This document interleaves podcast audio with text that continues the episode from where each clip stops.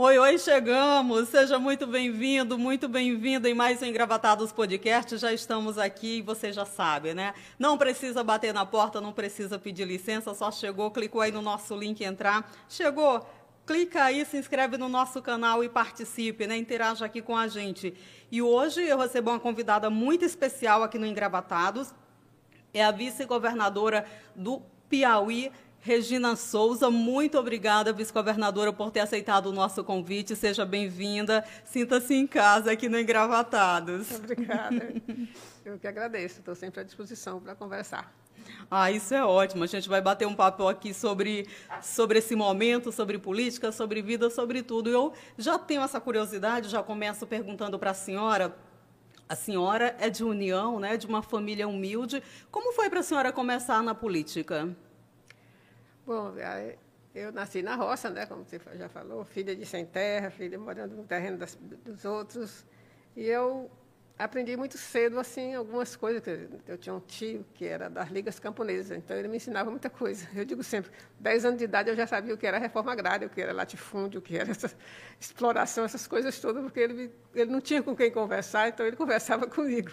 Mamãe até brigava com ele, dizendo que ele estava me botando a perder. Então foi assim um começo de política muito precoce. Agora, no mato era uma coisa difícil ficar. Né? Eu estudava na escola lá na zona rural. Mas depois eu tinha um tio em Parnaíba e ele acabou puxando a gente. Foi puxando a primeira, a segunda, foi levando os irmãos até que levou a família toda para Parnaíba. Então, acabei indo para Parnaíba estudar. E lá em Parnaíba, uma convivência melhor, porque é uma cidade maior e tudo. Aliás, eu morava no mato, nem cidade eu conhecia. Né? Então, de, de ir numa missa, às vezes, no festejo. Então, lá eu tive a oportunidade de me desenvolver em muitas coisas. Então, tinha Grêmio naquele tempo, apesar de já ser ditadura militar, mas existiam os Grêmios, que depois foram. Foi, então, eu, eu, eu convivi com aquele momento da ditadura sem, sem estar envolvida diretamente, mas de, de alguma forma eu era observada, né, mesmo uma menina ainda, porque eu, eu, eu era muito, tinha muita desenvoltura, então eu fazia discursos na, no, nos, nas festas, na, nas comemorações, eu não eu dizia o que eu pensava, e o pessoal ficava, minhas professoras ficavam me olhando com os olhos arregalhados. Né? Eu não tinha muita consciência do que era, mas eu já fazia das minhas. Então, é, digo que a minha vida política começou assim, né? Tô 13, 14, 15 anos, eu já estava eu já era militante de movimento estudantil interno, da escola que eu estudava, não era movimento estudantil é, abrangente, nacional ou estadual, mas eu já tinha uma consciência política muito grande na época, eu já sabia o que estava acontecendo no Brasil. E essa consciência começou exatamente ali dentro de casa, dessa convivência ali com, com a família? É, a consciência da injustiça, sim, né? de saber que as pessoas exploravam muito os outros. E aí eu via, ele me explicava o que era a exploração e eu, eu associava a vida que, que meus pais tinham, né? dentro do, do, de, de, de, morar na terra de alguém que explorava essa pessoa, que explorava essa família que era a minha e as outras também. Então, eu aprendi essa história da exploração, da, do, do, da questão da reforma agrária de latifúndio com ele. Né? Menino, ele me contava de história, ele tinha amizade com os bispos e de vez em quando iam pessoas lá conversar com ele e eu ficava curiando, então foi, me dava coisas para ler.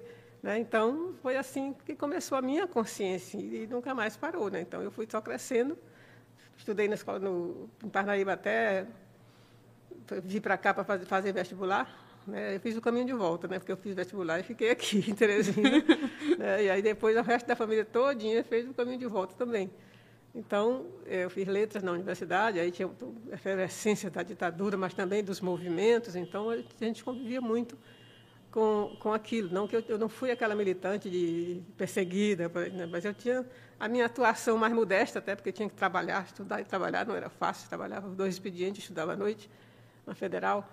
Mas eu tinha, acompanhava tudo que eu podia, eu ia às palestras, era, era assim, tipo macaca de auditório do Antônio José Medeiros, onde ele estava falando, eu estava lá. Né? Então, eu aprendi muita coisa na ditadura também, foi, foi um despertar também, né? no auge da minha juventude, bem jovenzinha ainda, eu despertei para a política, pra, pra, não a política partidária ainda, que nem, nem não, fui, não tinha partido, o PT veio nascer em 80, né? mas eu já fazia já a diferença na hora do voto. A ditadura militar foi um dos momentos mais difíceis, né, vivenciado pelo brasileiro. A senhora super jovem ali participando dos movimentos estudantis, já observando toda essa realidade. Como foi fazer parte dessa história, vice-governadora? Olha, era uma, uma coisa a gente aprende muito o subterrâneo, né, porque era tudo tudo era proibido. Então as reuniões eram escondidas. Então é, a gente as conversas, os, os, os intercâmbios com, com as lideranças maiores eram era tudo muito secreto, era muito, tudo muito é. Eu me lembro que eu participei de reuniões já nos anos, no final dos anos 70, que a gente fazia no porão do sindicato, reunião marcada para o sindicato, mas não podia fazer no auditório, porque a gente sabia que a Polícia Federal ia estar lá. Então a gente fazia reunião no porão, lá em São Paulo, no porão do sindicato. A polícia chegava, olhava, não via ninguém, mas a gente estava reunido lá embaixo, sentado no chão. Então essas coisas todas são interessantes, a gente tá marcar reunião para um lugar e na última hora desmarcar para ir para outro lugar. Isso já no final da ditadura, né? Imagina quem viveu mesmo, como Antônio José, por exemplo. Forte, né? No começo de tudo, lá nos anos 60 ainda, que era muito mais duro, né? Que no, nos anos 70, nos anos 70 já era chamada abertura. Estava começando a se abrir e a gente tinha condição de já fazer esse tipo de, de atividade, né? Ainda meio clandestina, mas, digamos assim, meio permitida. né? Eles sabiam que a gente fazia essas coisas. E, e, todo esse, esse momento que a senhora vivenciou, desde as dificuldades né, que eu acredito que a senhora passou lá da família, para uma família grande, família do interior, né, é, sem muitas condições financeiras inicialmente, vivenciar esse momento da, dita, da ditadura, lhe fortalece para a mulher que a senhora é hoje, para a política que a senhora é hoje? É, com certeza, toda, toda a vivência da gente fortalece. Para um, para um caminho ou para outro, ou a gente se acomoda, ou a gente reage. Felizmente, eu, eu me fortaleceu para eu reagir, para eu querer me envolver, para eu, eu querer mudar. Porque o pessoal me lembra até que tinha uma história, de, de, era subversiva a palavra, que todo mundo tinha medo, né? Aí um, os padres lá do Parque Piauí, tem, ele está até aqui esse, agora, do padre Sandro, que eu sempre, quando me refiro a ele, ele diz que me ensinou que subversivo era querer mudar. Era, era, então, então, nós somos todos subversivos, né, padre? A gente mudar. queria mudar, queria sair da ditadura. Então, né, mas criava algumas palavras, como, como hoje, não, é, é impressionante, mas outra palavra comunismo está sendo usada como um instrumento de meter medo nas pessoas. Né? Comunismo, meu Deus do céu, não tem mais nem país comunista nesse, nesse mundo, praticamente. E agora, mas as pessoas ainda usam isso como um terror, como uma coisa, né? E, e não não vê o verdadeiro significado de comunismo, porque se a pessoa for pensar bem, comunismo é bem comum. Então, não tem nada, não tem nada de errado de querer o bem comum, o bem das pessoas, querer o melhor para todos. Né? Mas tem, tem isso, a questão ideológica é muito séria ainda no mundo, no Brasil principalmente, para, para, para o lado negativo. Né? Quer dizer, você tem ideias, aí não é ideológico. Todo mundo tem ideia, então todo mundo é ideológico. Para um, para um lado ou para o outro, mas todo mundo é ideológico, todo mundo tem ideias, todo mundo defende ideias. Né? Mas aí as pessoas taxam as pessoas que defendem ideias mais avançadas, de, de, de reforma, de mudar a vida das pessoas, de dividir melhor, como o comunismo. E não é ainda, infelizmente não é comunismo. Se fosse, que bom que fosse, mas não é. Está muito longe de ser. O quanto a gente precisa avançar nesse aspecto, vice-governadora? Primeiro tem todo um sentimento que tem que, se, que, que as pessoas estão perdendo, né? Que é o sentimento da, da, o sentimento cristão. Cristo mandou a gente repartir, Cristo mandou a gente cuidar dos outros, né? E, e a gente está vendo isso se afastar muito. Então eu digo sempre, quando eu falo assim, o governo é para cuidar das pessoas, cuidar de quem mais precisa. Então tem que dividir melhor né, a renda desse país. Agora tem uma elite que não quer, tem uma elite que se acostumou a ter escravo. É, é, que ainda tem uma, uma, um resquício muito grande da escravidão no Brasil. Né? Três, três séculos, quatro, quase quatro séculos não é brincadeira. Tem ainda muita gente hoje que é bisneto de dono de escravo, que, é, né, que se acostumou com aquilo e acha que é normal escravizar as pessoas, que é normal discriminar as pessoas, né, que ele não tem direito, não pode existir, porque não posso. Eu me lembro bem quando as pessoas melhoraram um pouco de vida no governo Lula, aquela história, por que, que a filha da empregada no mesmo avião que a filha da patroa, que história é essa? Isso, isso não pode. Né? Então, tem, tem toda essa barreira que se criou ainda de, de que tem algumas pessoas que não têm direito. Né? E a gente tem que trabalhar que todos têm direito, todas as pessoas têm direitos, os direitos humanos chamado, seja rico, seja pobre, seja negro, seja gay, seja... todos têm direito e têm que ser respeitados. Você não precisa amar, mas precisa respeitar. É essa questão que eu sempre, sempre bato. Assim. Então, a discriminação é muito forte no Brasil, o racismo é muito forte no Brasil. E é contra isso que a gente combate. E por isso a gente é taxado assim, a esquerda, é comunista. Né? Se, se querer o bem comum é ser comunista, então eu sou comunista. Como eu dizia, eu sou subversiva, então, na época lá, que eu queria mudar aquilo. Então, é, tem esse... Uma, o, a, o, né, a pena, realmente, assim, a tristeza é que as pessoas levam muito tudo para o extremo, né? Não se observa muito o, o, real teor né, da, da palavra. A senhora se considera uma ativista, né, porque a senhora foi uma das fundadoras da Central Única dos Trabalhadores aqui no Piauí, né? No Brasil também. No Brasil, sim, sim. Brasil. Teve aí vários anos à frente, né? Exato. É, e, e, sempre militando. A senhora se, se considera uma ativista política? Até, o, até o momento? Mais do que política até. A política no sentido da partidária. Uhum. Eu vim exercer a política partidária, embora eu seja filiada ao PT desde os anos 80. Mas primeiro, por exemplo, na, quando a gente estava se organizando, o movimento estava respirando na ditadura, a gente dividiu. Uma parte para cuidar de sindicato, outra parte para cuidar de partido. Então, eu fiquei com a parte sindical. Então, eu não sou fundadora do PT, assim, no sentido de assinar porque a minha tarefa era cuidar da CUT, organizar os trabalhadores, organizar o sindicato, andar por esse estado todinho, em cima de caminhão, de carga, para poder organizar, reunir trabalhadores, para a gente poder criar um instrumento de luta dos trabalhadores, que a gente entendia que o partido tinha uma função, mas a central era mais abrangente, né? pegava todo mundo, independente de partido, embora tivesse maioria de um partido, mas sempre a central era sindicato, e sindicato envolve todo mundo. E eu optei por ficar desse lado, cuidar dessa parte, mas todo mundo, claro, interligado, conversando entre si, sabendo que eram objetivos comuns. Então, é, eu sou um ativista desde sempre, né, de, de a, a, vida política partidária foi muito mais recente, né, quando eu fui para a direção do PT, depois candidatura mesmo só fui suplente e agora vice, não, não, nunca disputei, assim, porque a gente sempre discutia conjuntamente. Como cabeça de, de chapa. De chapa, mesmo, ou como deputado, né? ou como. Não, não disputava, porque a gente tinha outras pessoas disputando, do mesmo público. Eu sempre tive essa consciência, assim, por que, que eu vou disputar com a minha colega aqui? Né? Se ela já é candidata, é do meu mesmo nível, do meu mesmo público, ela já é candidata, eu não vou disputar, para não, para não dividir. Então, eu sempre tive esse espírito solidário também internamente, não é que eu não tivesse Teve um tempo que eu, no sindicato bancário, que eu era, eu era tipo, era uma estrela. Então, meus colegas, tudo queriam que eu fosse candidata. Mas aí, na hora do partido, tinha companheiros e companheiras que eram candidatos do mesmo público. A gente vai dividir o voto, é melhor não ser todo mundo. O que a gente queria era o bem do partido, não importava quem era que fosse candidato, mas a gente queria eleger alguém. Então, sempre essa discussão bateu forte na gente, né, exatamente nessa questão da solidariedade e do objetivo comum. Tanto faz eu me eleger, como eu eleger aqui quem está do meu lado. Então, a gente escolheu essa aqui para ser candidata e a gente, todo mundo vai trabalhar para ela para poder eleger, que era o nosso começo lá na história. Né? Bom, a senhora tem uma, tem uma trajetória importante. A senhora foi a primeira mulher aqui do Piauí a chegar ao Senado Federal, né? Conta para a gente um, um, pouquinho sobre essa experiência, por favor.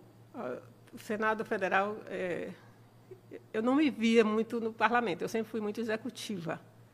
Eu fui secretária de administração nos dois mandatos do Elton. Né? E eu não me via parlamentar assim. Né? Então, quando eu cheguei no Senado, eu ia como um, boi que ia para matar vaca, que ia para o matadouro. Mas depois eu fui vendo quanto aquilo era rico, quanto, quanto, quanta possibilidade tinha ali. E quando eu cheguei lá, que eu escolhi as comissões que eu ia participar, então eu, eu, eu aprendi muito. Acho que foi a fase de aprendizado maior da minha vida foi no Senado, porque eu tinha que dar conta de vários temas, porque eu escolhi direitos humanos, educação, meio ambiente. Então, é uma temática bem vasta e que tem sempre muita coisa para se dizer, para discutir. Né, na, na vida do, do ser humano. Participava aqui ali da economia, da saúde, como suplente, às vezes, eu estava de folga, eu, eu era suplente, mas eu estava de folga e ia lá para assistir, para ficar, participar do debate. Tem muitos debates temáticos muito bons, né, quando a gente quer. Na, na Secretaria de Direito, na Comissão de Direitos Humanos, eu fiz grandes debates. Eu viajei esse país fazendo diligência, fazendo debates, né, da mulher, da inserção da mulher, no empoderamento da mulher, da questão da, da população de rua, a questão do, da terra. Né, eu fui muito naquela região do Pará, do, do, da região centro-oeste, onde tinha muitos conflitos, conflitos indígenas, tudo eu estava lá como presidente da Comissão de Direitos Humanos. E eu trazia o debate para dentro do Senado, então era uma coisa muito importante, foi muito importante para mim. Foi o meu maior aprendizado, embora tenha sido muito doloroso também. Foi, muito, foi, foi quando eu senti na pele mais doloroso a, a discriminação. Porque eu senti ali, eu não, eu sei que, que, a gente é discriminado como pobre, como negro, como, mas foi, foi o ambiente onde eu mais senti a discriminação. Né? Porque estava vivendo aquele período do, do, do, do golpe contra a Dilma, né? Eu fui muito ativa naquele, naquela coisa, fazia discursos muito, muito duros assim, enfrentava, né? Tinha um grupo de mulheres que enfrentavam, eram mulheres que eram mais ativas assim no Senado, e a gente enfrentava mesmo muita coisa. Então foram debates muito duros, tanto do impeachment e pós-impeachment, a questão da reforma trabalhista, a gente fez toda aquela ocupação que a gente fez da mesa, então era muito marcada assim, a gente era marcada assim. Então a gente tinha apelido, botamos, sabe? a gente, a gente sabia que, que os cochichinhos, assim, o jeito como olhavam para a gente, e a gente sentia a discriminação. Né? Teve aquele caso da Joyce, que também foi, sim, foi muito sim. dolorido para mim, né, o que ela fez lá. Até ganhei. Já foi resolvido? Vocês conseguiram conversar, se resolveram não, sobre essa situação? na justiça, eu ganhei, mas até hoje ainda não, dando, porque ela acho que ela recorreu, né?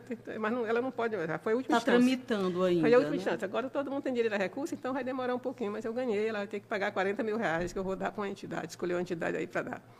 Mas foi muito duro. Não, conversa eu nunca tive com ela, não. Nunca dei uma palavra com aquela mulher. Não sei por quê, que ela me escolheu para me escolher mal daquele jeito, mas está pagando também, né? Embora, em alguns casos, eu fui, inclusive, solidária a ela, porque acho que, pela sororidade feminina, eu acho que eu não podia deixar de ser solidária a ela na época que o filho do Bolsonaro fez umas coisas lá com ela que, que eu acho que nenhuma mulher tem que, que passar por aquilo. Existe essa união lá no Senado, porque a gente vê, tem a, a senhora fez parte e faz parte de, de uma minoria, né, que são mulheres na política, mulheres lá no Senado Federal e também mulher política e negra, né? Já junta aí todo um aspecto bem sério. A senhora citou aí que, que sentiu na pele, eu acredito que continua sentindo até hoje. Já conseguiu se proteger mais? Tem essa união lá no Senado Federal, tem essa união aqui na política estadual, no referente a ser mulher? No Senado tinha, tinha isso, a gente, nós éramos só três mulheres, 13, mas a gente, achava, a gente agia assim tão conjuntamente que a gente era capaz de muitas proezas. Que a gente, foi uma, a gente tem uma, no Senado tem a Procuradoria da Mulher. Sim. Então a gente tinha reuniões toda segunda-feira de manhã, a gente se encontrava para conversar sobre as pautas, para a gente defender as mesmas coisas em relação às questões de gênero. E a gente se uniu muito, assim, tinha mulheres de todos os partidos e não Nunca brigamos, nunca fizemos discussões muito ferrenhas assim, porque a gente resolveu pautar aquilo que era comum. A gente saía catando os projetos que estavam nas comissões e aí a gente selecionava aquilo que a gente ia defender, mas defender todo mundo junto. Então nós conseguimos barrar muita coisa e conseguimos aprovar muitas coisas por conta dessa união. E também assim, quando mexia com uma, todo mundo era solidário. Eu me lembro que no, caso da Joyce, todas foram lá fazer discurso a meu favor. Então não, não, não existia essa coisa assim, era muita muita muita união em torno do que a gente queria. Tanto que nós somos, tivemos a proeza de aprovar uma, uma PEC. Uma PEC não é fácil aprovar. Primeiro, conseguir as 27 assinaturas. E depois conseguir é, 49 votos. E aí a gente conseguiu, que é exatamente a questão da cota da mulher. Passou no Senado, só que na Câmara sentaram em cima. Mas passou, e olhe que só teve um voto contra do José Serra. O resto tudo, todos os 80 votaram a favor é, da PEC, da cota das mulheres, que é aquela que a questão do empoderamento é ter um, um número de X de cadeira, na época nós aprovamos 16%, que foi o que a gente chegou para poder eles votarem. Era, a gente tava, começou com 30%, deixamos em 16%. Mas que 16% das cadeiras sejam das mulheres, garantia, que elas vão disputar aquelas cadeiras. Que a gente já garante os 16%. Né? Que, que, mulher, que nós vamos ter mulher, não vai, vai garantir que sempre vagas. vai ter mulher no Senado. Ao contrário de hoje, que a gente não sabe quantas vai eleger. Quer dizer, não cresceu nada. Elegeu 13 também, parece que agora só tem 11, porque uns saíram para ser outras coisas. Então, a gente é, era uma bancada unida, que, que hoje me disseram que não acontece, não tem essa união hoje, porque não tem alguém que lidere. Assim, a gente tinha muita gente que liderava, assim, que, que, que coordenava, que precisa. Para ter Hoje um a gente tem a senadora Simone Tebet, é, né, do que Mato é remanescente Grosso, da nossa também, ela é muito, é, é da, muito período, boa, né, Simone, do é... período. Que, que é a que se destaca a representante mais, né, da, da bancada feminina. Exato. Aí eu volto ao ponto. O Senado Federal está vivendo um momento que tem, né, acho que a principal CPI, né, Comissão Parlamentar de Inquérito que o país já, já vivenciou nos últimos anos, que é exatamente a CPI da Covid-19. E nenhum dos partidos indicou nenhuma mulher para fazer parte, né, nem como titular, nem como suplente. A gente, qual é o sentimento da senhora quando olha para o Senado e não vê nenhuma representatividade assim indicada pelo é, partido? Exatamente assim. Nós, infelizmente, não elegemos mulher senadora mas é, os outros partidos também não indicaram. Assim. Aí a gente vê uma Simone Tebet daquela lá falando como uma como fosse uma concessão. Deixaram ela entrar para falar. Mas é uma concessão, vice-governador. É, é isso que eu queria. Desculpa por interromper a senhora, mas é isso, porque a gente viu uma briga gigante, exatamente a partida de um senador, né, do filho do presidente da República, trazendo à tona que as mulheres têm um trabalho tão importante e que não foram indicadas por nenhum partido. E o presidente da comissão, né, o senador Omar Aziz, acabou fazendo essa concessão, tipo um favor para deixar as mulheres falar. Tem lugar de fala, mas não tem lugar de voto. E aí? Pois é, falar, falar é concessão, mas o Senado é uma coisa estranha, assim, esquisita até. Quando eu, cheguei lá, eu, via sempre o pessoal passar assim por trás da mesa, os homens. E aí eu estava aqui, eu perguntei, Vanessa, a Vanessa sentava do meu Vanessa, o que aqueles homens vão fazer ali atrás? Ela disse, ali é o banheiro deles. E, e por que não tem um banheiro para nós? Que a gente ia na cantina. Nosso banheiro era na cantina, nada Não contra, tinha um banheiro na, na sua cantina, época? Porque foi pensado, o Senado foi pensado para os homens. Nunca imaginaram que ia ter mulher ali, eu acho. Porque um prédio daquele não pensou Aí nós fomos ao Renan Calheiro, não teve jeito. De, vamos, nossa primeira briga, vamos procurar um banheiro. Aí a gente foi lá atrás do outro lado e viu que tinha um escritóriozinho do apoio, do apoio da mesa. Aí o Renan, mas Regina, não tem onde fazer. Ele tem, você arruma um lugarzinho para aqueles rapazes que ficam ali atrás, que é o apoio da mesa, e aquele lugar ali dá exatamente para fazer o banheiro das mulheres. E fizeram. Né? Mas assim, pequenas coisas, nunca, não tinha banheiro, a gente ia para a cantina, passava no meio de um monte de gente, das mesas, tudo lá. Nada contra o banheiro da cantina, mas por que não? Os homens e as mulheres iam para a cantina. Mas não, tinha o banheiro dos homens, mas das mulheres não tinha. Surpreendeu o, isso para a senhora, o, poder, Congresso Nacional? O poder masculino. Ninguém achou que ia ter mulher no Senado. Constrói um negócio daquele que não tem um espaço no plenário lá para as mulheres. Então, é uma coisa incrível que todo mundo acha. Não tinha, não tinha um lugar para as mulheres amamentar. Essas coisas bem simples que todo mundo acha besteira, mas não é besteira. Não é senadora, a maioria lá não, não tinha nem mais filho pequeno. Mas as meninas mesmo que trabalham lá, né? as funcionárias, não tinham lugar para elas irem. Nós organizamos o lugar das mulheres irem amamentar. Então, essas coisas que a gente suscitou lá é que deu essa, essa credibilidade a esse grupo. A gente mexia, a gente defendia os, as funcionárias, quando elas tinham qualquer problema, elas recorriam a gente. Então, era, era um, uma, uma construção muito boa que a gente deixou. Assim, não sei se continuou, pelo menos do lado das, das funcionárias, mas tinha uma, uma espécie de uma organização interna, assim, informal, que resolvia muita coisa na questão de gênero.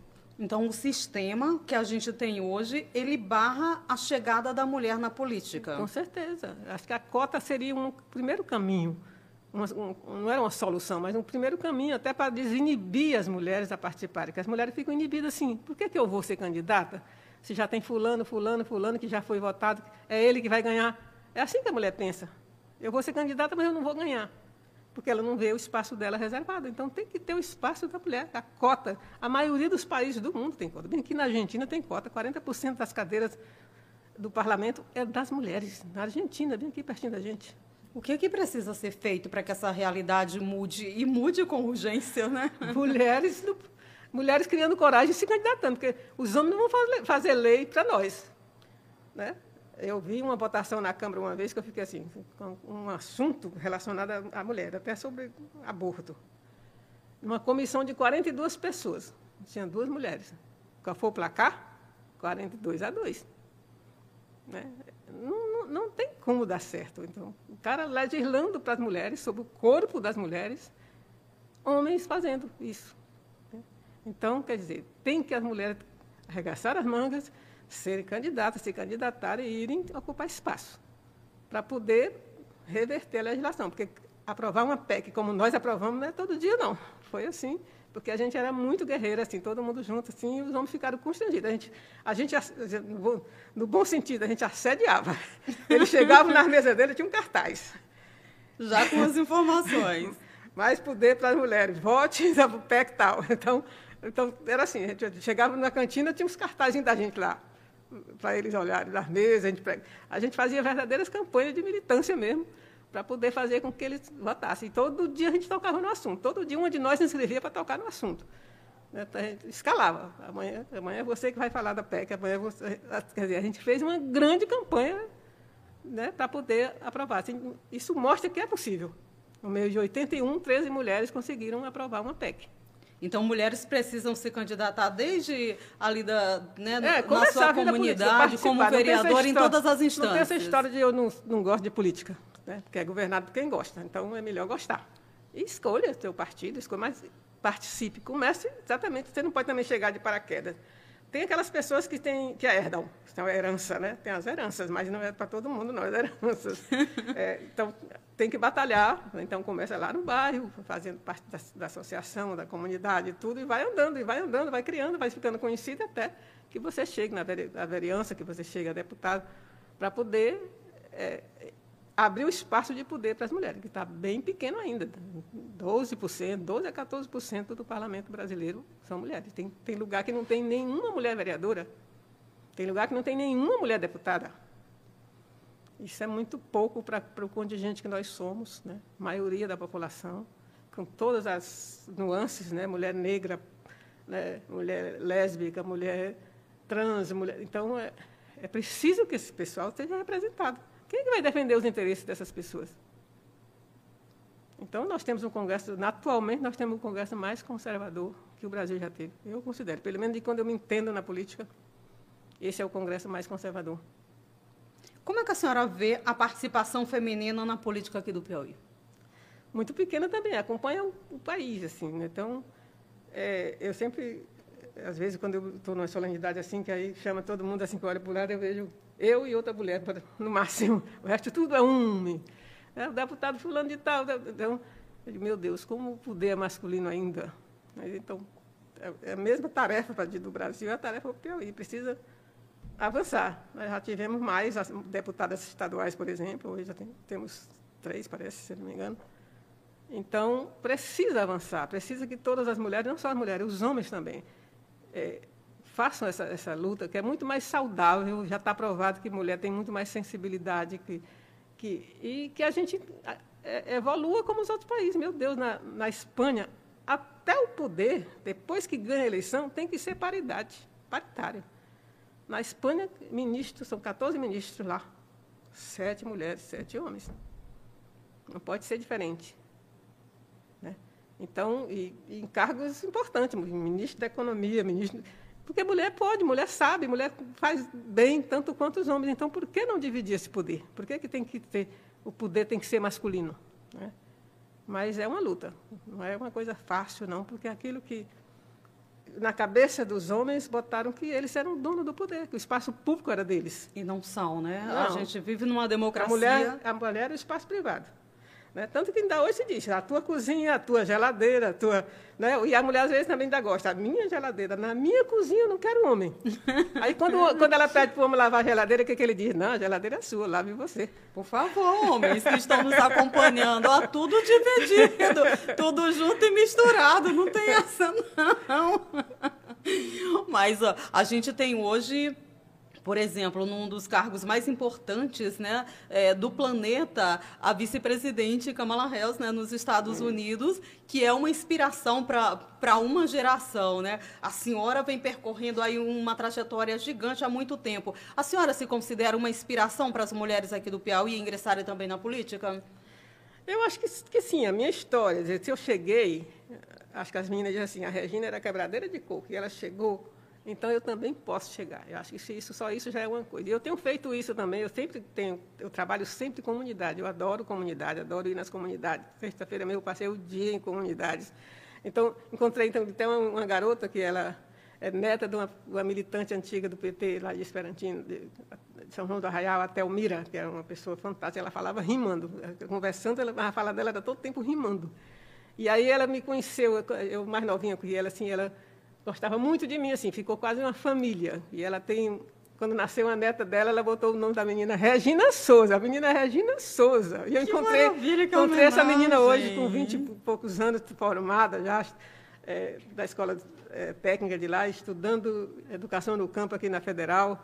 Né? Eu postei até uma foto essa semana com ela, porque assim, é, é, a menina parece, é muito parecida com o meu jeito, né? lá do campo, e é também o jeitinho dela, assim, de cabelinho enrolado, igual até o cabelo, que eu a minha substituta, pronto, já encontrei. Né? Então, já. É, mas onde eu vou, eu incentivo as pessoas. Eu falo muito com jovens, nesse dia lá tinha muito jovem, que era uma escola técnica de, de é, agrícola, e eu sempre aproveito para falar para a juventude que tem que estar tá na política. Eu digo assim, eu estou saindo, mas já tenho aqui a Regininha aqui para me substituir. Mas, a senhora está saindo mesmo? Mais ou menos, estou com 71 anos. Não é, não é simples. Está muito jovem, Então, mas assim, sempre eu tenho que fazer política. Começa na escola, organiza na escola, faz uma organização, um grêmio, qualquer coisa na escola e começa a querer mudar a escola, a querer fazer as coisas que a escola está precisando. E aí vai andando, vai andando e você chega. Eu vi essa postagem, né? Tá nas suas redes sociais, estava dando uma olhadinha aqui, me preparando para conversar com a senhora. E eu tenho visto que a senhora tem visitado, né? O, o Piauí. Tem, é, tem comunidades feito. quilombolas. Isso, tem feito muitas visitas. Como é que está? Qual a percepção? Como é que está o, o, o Piauí nesse momento? Olha, tudo, as consequências da pandemia são catastróficas, né? A gente vê, assim, tem muito desemprego, tem fome, tem mais, as pessoas estão batalhando. Acho que o que a gente que é bacana do piauiense é que ele é batalhador, assim, não é uma pessoa que esteja pedindo esmola. Você encontra pouca gente pedindo, eles querem oportunidade, né? Que a gente, então a gente ouve, pede um poço, pede um trator, pede, mas não não tem aquele pedinte, né, do, do da rua, como nas, nas grandes cidades, a gente está vendo mais gente pedindo. Estão pedindo porque estão precisando também. Então, precisa olhar para essas pessoas, precisam olhar apurado para isso. Principalmente a questão da seca esse ano vai ser muito duro, de que já está, não era hora ainda, geralmente era outubro, novembro, aí a gente já está em agosto, terminou ontem, com muita, muito problema de água, e a gente está aí, exatamente, eu gosto de fazer essas visitas porque eu quero trazer para enfrentar, tem que enfrentar. As coisas que eu vejo, eu chego aqui, eu, eu tento ajudar. Ó, aqui está tendo incêndio, aí tem que falar, olha, precisa bombeiro ir lá, precisa treinar as pessoas lá para aprender a apagar fogo. Né? Então, essas coisas que eu gosto de fazer. A senhora é ouvida quando traz essas demandas? Sim, agora nem tudo é possível. É a burocracia, eu digo, eu digo sempre com a burocracia. Meu Deus, como o Estado é burocrático. A gente podia fazer tudo tão mais rápido, mas a, a legislação amarra muito. E ainda tem pessoas que são, querem ir além da legislação, aí complica mais ainda. Mas a gente resolve, porque tem que resolver, não pode deixar as pessoas morrer de sede, nem que seja o carro-pipa, que eu odeio o carro-pipa, mas é uma cultura, é um troço que se enraizou no Brasil, virou negócio, inclusive, então eu acho que tem que A região Nordeste parece é, que, né? É porque algo... é onde tem mais necessidade. Então, é claro que não pode deixar de ter o carro-pipa. Se está precisando de água, eu tenho que levar o carro de água, mas a gente tem que resolver achar uma água que seja mais permanente. Até, até hoje, a tecnologia mais importante que a gente encontrou foi a cisterna. Então, nós estamos fazendo muitas cisternas agora também, estamos com um projeto para mil cisternas agora, para fazer. A gente está trabalhando muito a questão do social, transferência de renda. Nós temos três, três cartões de transferência de renda no Piauí, que a gente está fazendo, nós entregamos o primeiro, vamos entregar o segundo, acho que em outubro, que é o cartão do, dos órfãos da Covid. Né? A gente vai acolher essas crianças que perderam os pais, não todas, que tem gente que, aquela que não tem condição. Foi parar na casa do avô, na casa de um tio, e esse não tem condição de, de, de criar. Então, vai ter uma bolsa de 500 reais para essas pessoas, até 18 anos. Isso é muito importante, porque é muito dinheiro. A gente ainda não tem o dado concreto de quantos são, mas são muitos. Né? No Piauí já morreram 6 mil e poucas pessoas, quase 7 mil. Nossa. Então, nesse meio, tem muito órfão, criança e adolescente. Vulnerável, claro, né? vulnerável, estado de pobreza. Né? E essas pessoas vamos, vamos amparar. Vai acontecer uma triagem para é, chegar a essas A gente pessoas? vai fazer, fazer o estudo, até, até no, no, na própria ficha hospitalar da pessoa que morreu, está lá já condições de vida, mas tem um grupo de assistentes sociais que vão fazer essa triagem para buscar essas pessoas para poder incluir nesse cartão. E tem um cartão social que é realmente para para mais tarde, porque é, é, é uma também de, nós estamos pagando um agora, que é o emergencial de 200 reais, que é duas vezes, agosto Estadual? Setembro, estadual. E agora nós vamos fazer um cartão social mesmo de seis meses. E nesses seis meses a gente vai trabalhar essas famílias para para o que elas tiverem vocação, para sair da dependência, para tentar sair. Não sai todos, mas alguns saem. Aconteceu com o Bolsa Família. Muita gente devolveu o cartão do Bolsa Família porque saiu do Estado. Então, a gente quer ver quantas pessoas a gente consegue tirar desse Estado, fazendo, treinando, dando chance de, de qualificação. Né? E a gente vai estar tá fazendo esse trabalho, que eu acho que em outubro também a gente deve estar tá iniciando esse pagamento também, de, dessa transferência de renda, mas trabalhando diretamente a pessoa para ela arrumar um trabalho. Eu mesmo estou trabalhando com quilombola lá do Mimbó, é nesse sentido, de emancipar aquela, aquele quilombo que é do mais antigo do Brasil, tem 202 anos, e a gente precisa é, dar, mostrar que é possível emancipar, não ficar eternamente, todo ano, esperando a cesta básica, esperando. E lá tem gente fantástica que vai conseguir fazer algumas ideias que a gente levou para lá, alguns empresários que estão ajudando. Eu tenho certeza que lá vai ser uma, uma comunidade emancipada, que eu acho que é isso, não é, não é só ter pena né? Não é só, é, é, cuidar no sentido de que ela seja cidadã, que é a pessoa que fica a vida inteira esperando a cesta básica, perdeu a cidadania. E a gente está fazendo exatamente isso, tentando. Por isso que eu viajo muito para, esses lugares, porque eu quero. As comunidades mais esquecidas são as indígenas e as comunidades quilombolas. E as tradicionais, que estão lá no fim do mundo, ninguém enxerga, ela não vem também. Se eu não for, ela não vem. Se a gente não for a ela, ela vai ficar invisível o resto da vida. Então, eu gosto de descobrir os invisíveis. E tem muitos invisíveis, tem, né? No nosso... Muitos ainda, muitos. Lhe surpreende? A, a gente viu no início da pandemia né, o presidente da, da Caixa falando e também o ministro da, da, da, Economia, o Paulo Guedes, falando que não sabia que existia tantos invisíveis no Brasil. Desde que eu estava no Senado, que acho que essa palavra invisível quem popularizou fui eu, porque eu, eu dizia muito isso. Eu fazia muitos debates e eu dizia, eu quero dar voz, esse aqui é o espaço dos invisíveis. Então, a, a, a Comissão de Direitos Humanos era aberta para os invisíveis. Todo mundo que quisesse pautar um assunto lá, eu pautava e fazia audiência pública, e convidava juiz, e convidava promotor, e convidava todo mundo. E era lotada. Às vezes eu precisava usar duas salas, fazer telão na outra sala para poder caber as pessoas. Eu levei população de rua. Eu fiz audiência pública com população de rua, levando as pessoas da rua mesmo. O padre Júlio Lancelotti levou o povo lá de São Paulo. Pra, pra, e foi a, a, audiência que teve mais audiência do TV Senado. A TV Senado, o pessoal, então, quando me conta, diz, ah, ninguém nunca superou a senhora em audiência na TV Senado, com aquela audiência da, do povo de rua. Porque, padre Júlio, que tem um trabalho incansável, é né? fantástico, aquele padre é fantástico. É, e, e, as pessoas não compreendem a população em situação de rua. Não é uma pessoa que você pega e bota aqui, não. É toda uma metodologia, tem que ter pedagogia para trabalhar. Eu trabalhei na minha juventude com população em situação de rua, eram meninos e meninas ainda pequena. Agora tem toda a idade. Né? É, os pequenos até que não estão na rua ainda, muitos. Mas precisa ter metodologia. Não é você achar que abriu uma casa e botou eles dentro, não, que eles não ficam. Tem que ter.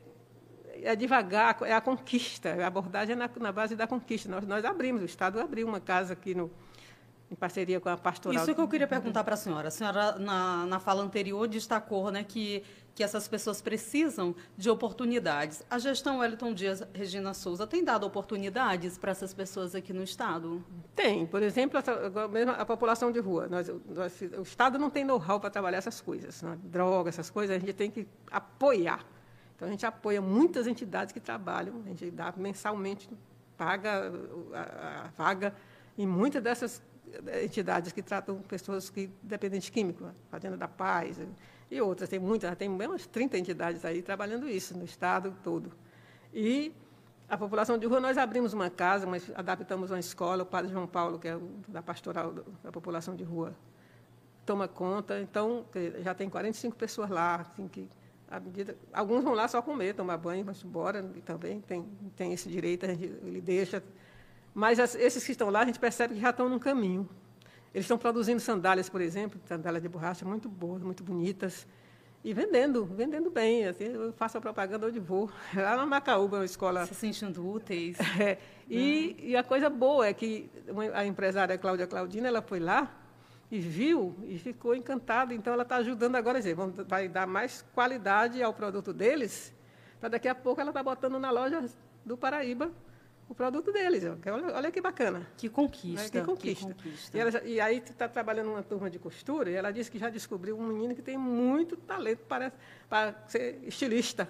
Então, quer dizer, a gente vai descobrindo talento. Eu descobri um menino da população em situação de rua que fala inglês e espanhol. Então, está trabalhando já. Muita gente aqui na capital não sabe, é. né? ah, não tem. Tá, já está trabalhando, que já arrumando trabalho para. Porque... mas que não, não busca, né? Exatamente. Né? Então, quer dizer, essas coisas, é pouco, mas é um, quando você salva um, já é uma conquista muito grande. Você tirou da rua uma pessoa e deu caminho, ele já é conquista. Não pense que vai ser muita gente, não. É muito. A política difícil. pode fazer mais? Pode, se, se, se, se, visse essas questões, se olhasse para isso. Mas se você olha para as ações é, políticas, parlamentares, principalmente, é muito pouco. É, eles não enxergam bem essa parte também, aquela história, venda nos olhos.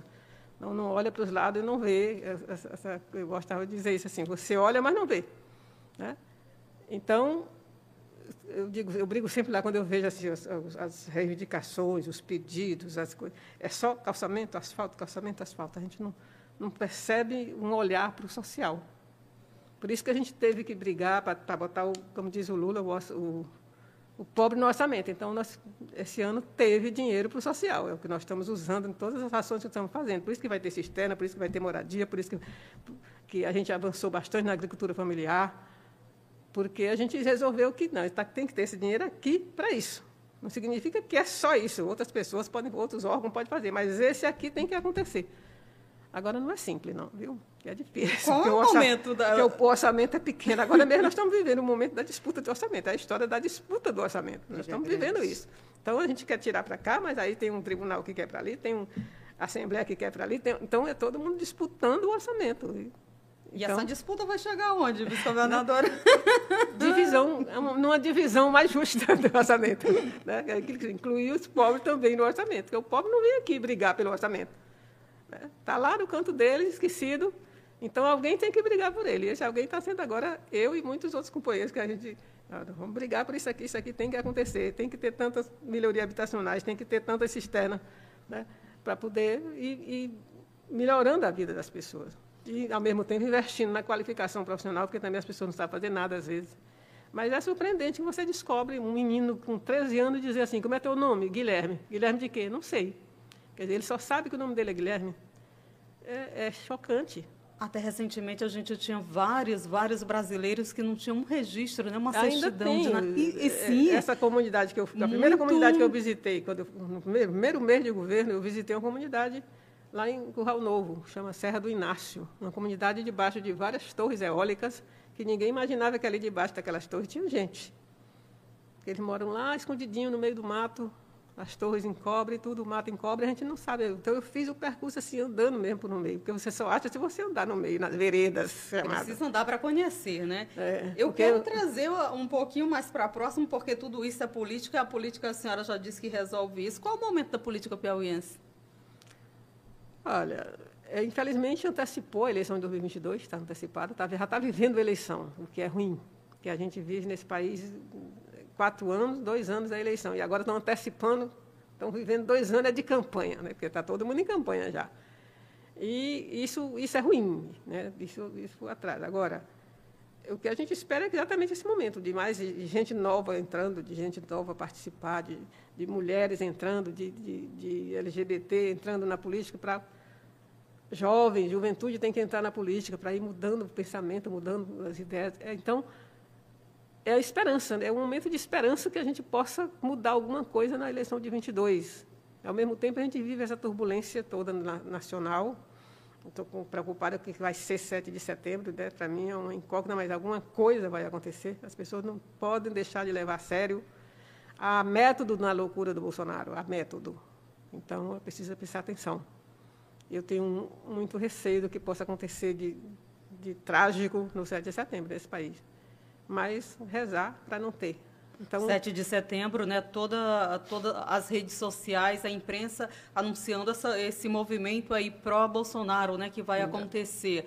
Um, um momento... Até, até aí tudo bem. Um movimento, o Piauí, um movimento é movimento. Está preparado para estar tá se preparando de alguma forma para esse 7 de setembro? Não, a gente tem sempre, do lado do, do, dos movimentos sociais, tem sempre o grito dos excluídos, né? Que, agora, o medo é o choque, né? e principalmente com São Paulo, porque a Paulista tem muita cara da esquerda, sempre foi a esquerda que fez, fez manifestação na Paulista, no 7 de setembro, principalmente, porque...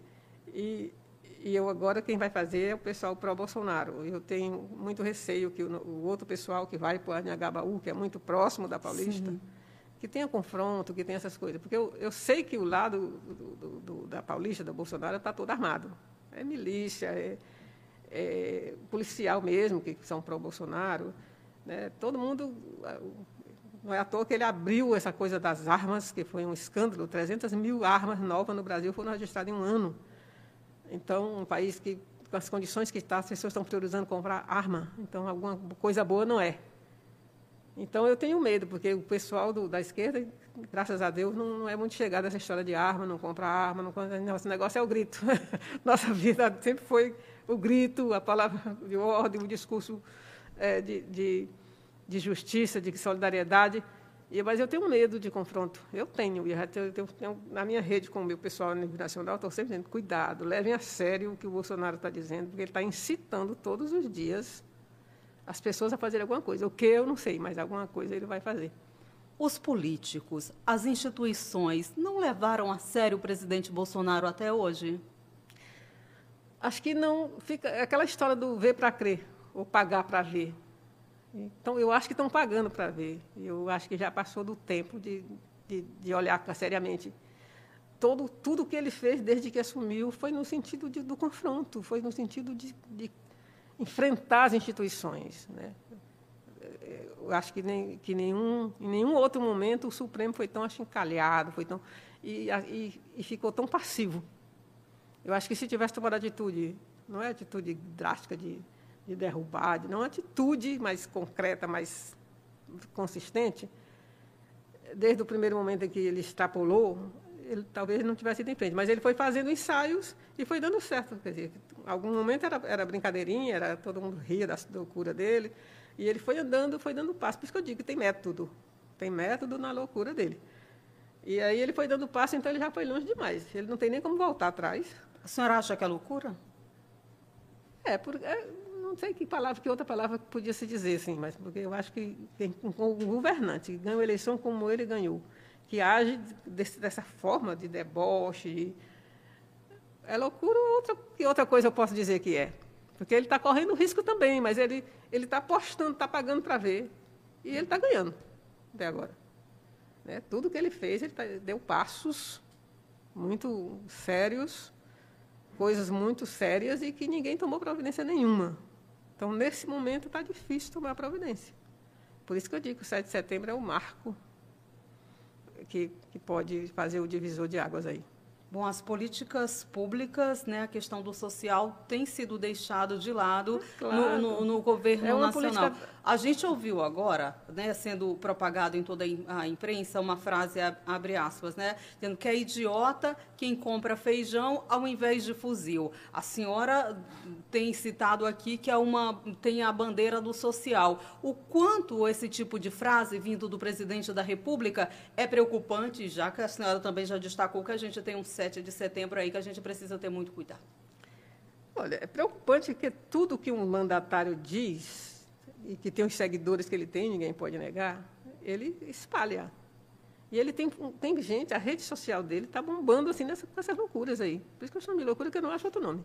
Meu Deus, a pessoa dizer que tem que deixar de comer para comprar arma, esse país foi sempre um país da paz. Nunca teve, no Brasil nunca teve. Ele tá, quer dizer, ele sonha, ele namora, ele flerta com a guerra civil. Brasileiro matando brasileiro. É esse o meu temor. Porque ele, ele quer uma guerra civil. Se ele tivesse poder é, bélico, talvez já tivesse invadido a Venezuela, que é um outro sonho dele.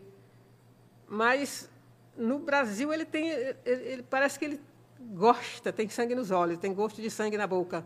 Porque a gente percebe perfeitamente que, que a incitação dele é sempre no sentido de matar.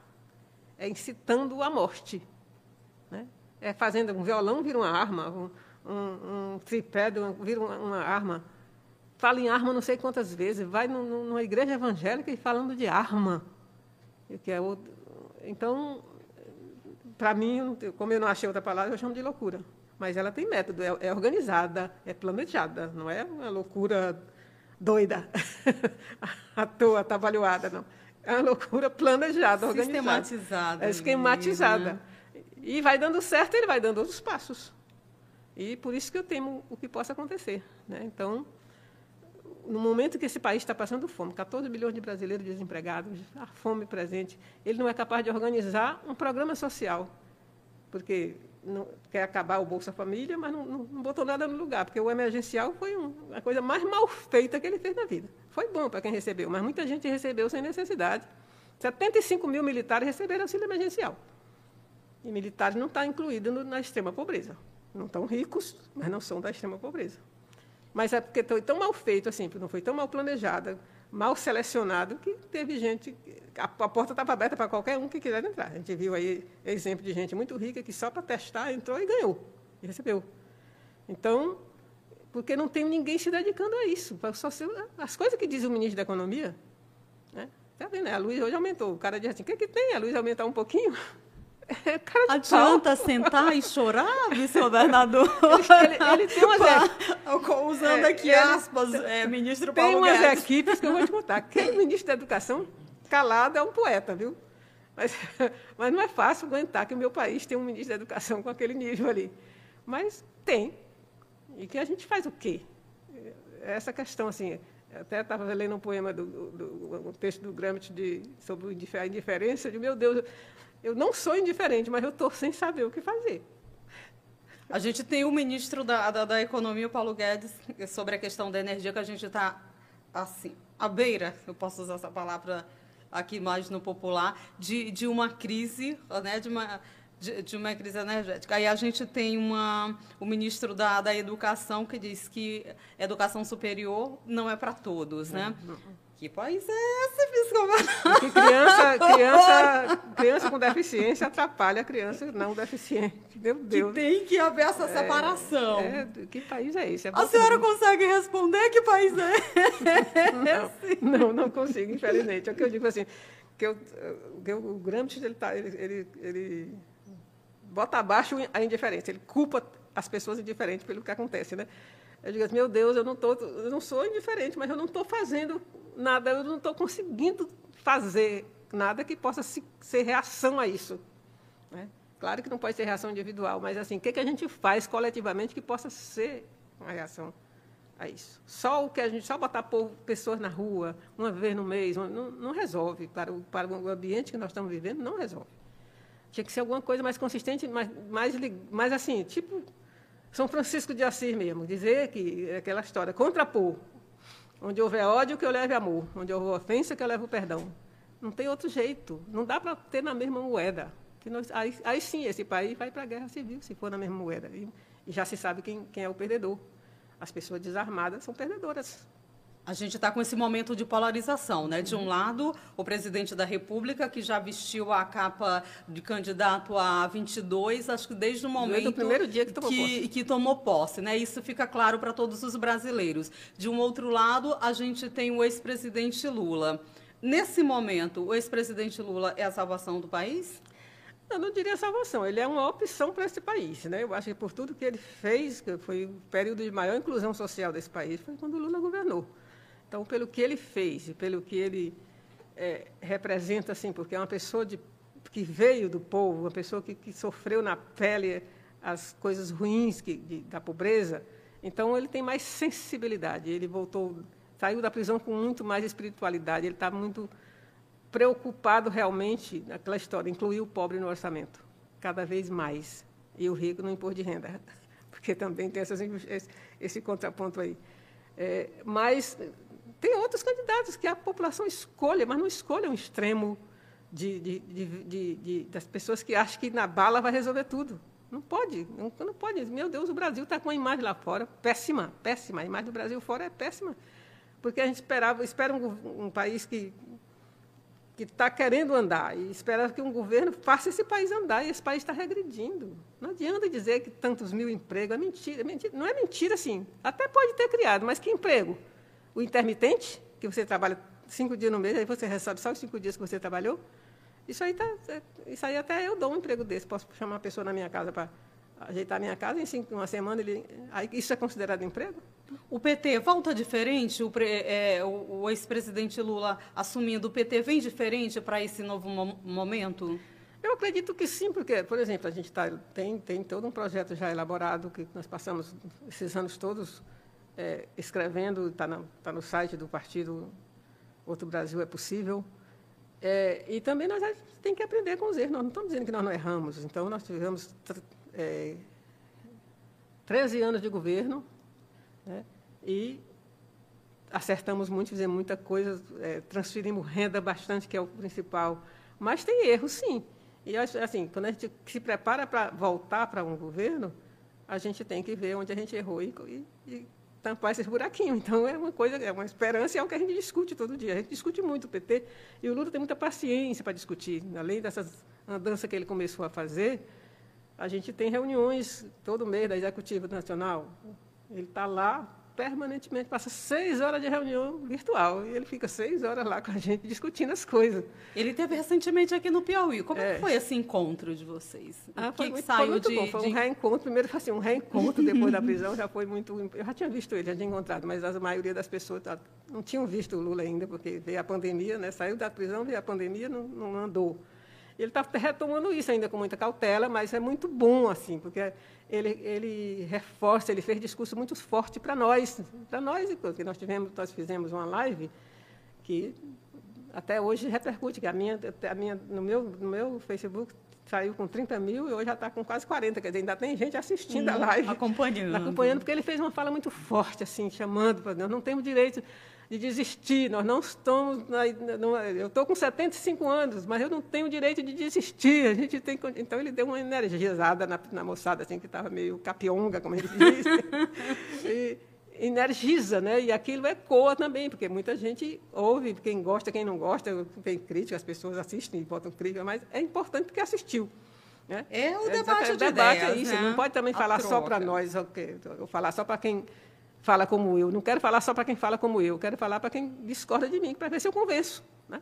Então, isso, é isso é importante. É o, o, bom da democracia, Exatamente, né, vice-governadora? É Agora, figura aí nos bastidores né, que, que o governador Wellington Dias vai concorrer para o Senado Federal. E também eu li uma, uma matéria que o presidente, né, que o ex-presidente Lula acredita que, que seja mais interessante para o Piauí e para o presidente Lula chegando ao Palácio do Planalto se o governador Wellington Dias concorrer à Câmara Federal.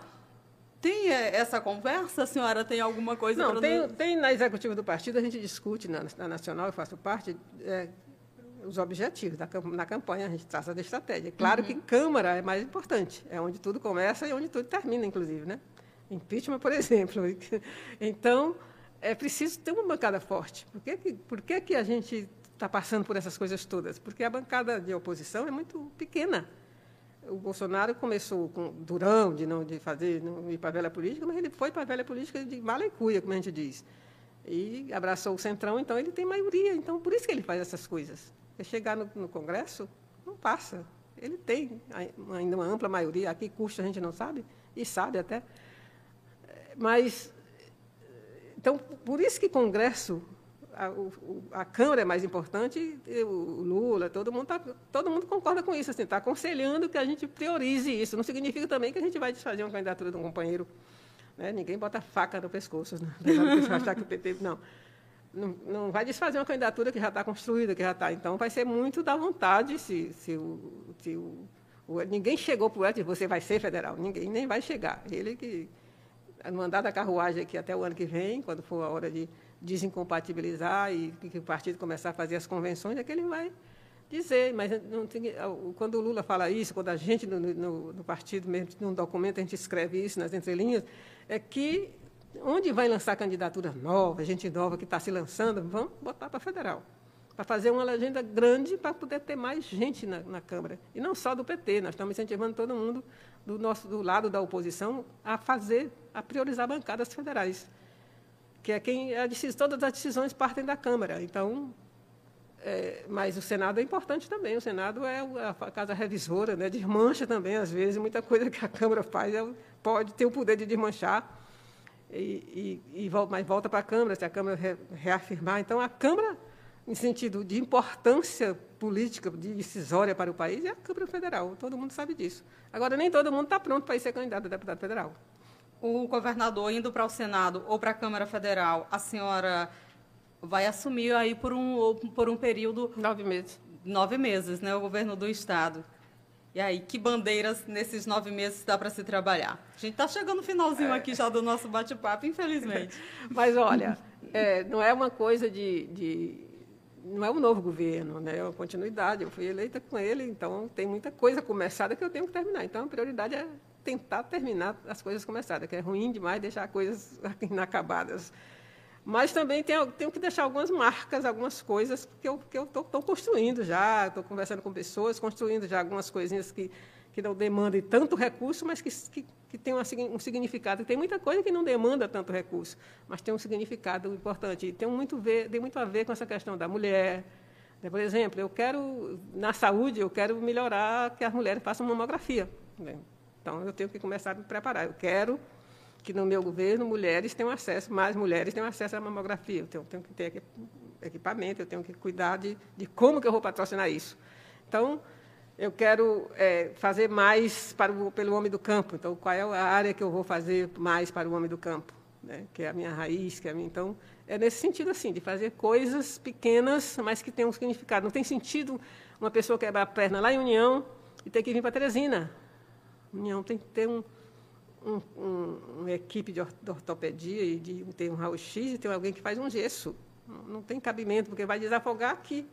Né? Eu gasto lá, mas vai diminuir o gasto aqui. Então, essas pequenas coisas que eu sei que é possível fazer, mas que, que pode marcar. É, a... Mas pode pintar o nome da senhora também como na chapa aí, como não, principal para o governo não, em, dois, em 2022? Não, não. Está tá, tá decidido, é uma coisa já decidida, eu vou só governar. Só governar. Bom, ó, o nosso bate-papo de hoje foi com a vice-governadora aqui do Piauí, Regina Souza. Eu espero que vocês tenham gostado. A gente amou. Na próxima semana a gente tem mais um convidado muito especial. Agradeço demais a senhora por ter né, cedido esse tempinho aqui na sua agenda super lotada para estar tá batendo esse papo aqui com o nosso internauta, com o nosso telespectador do, aqui do Engravatados. Muito obrigada, vice-governadora. Eu que agradeço. Obrigada. Então, gente, ó, tchau, tchau. Fiquem bem, se cuidem. Até a próxima.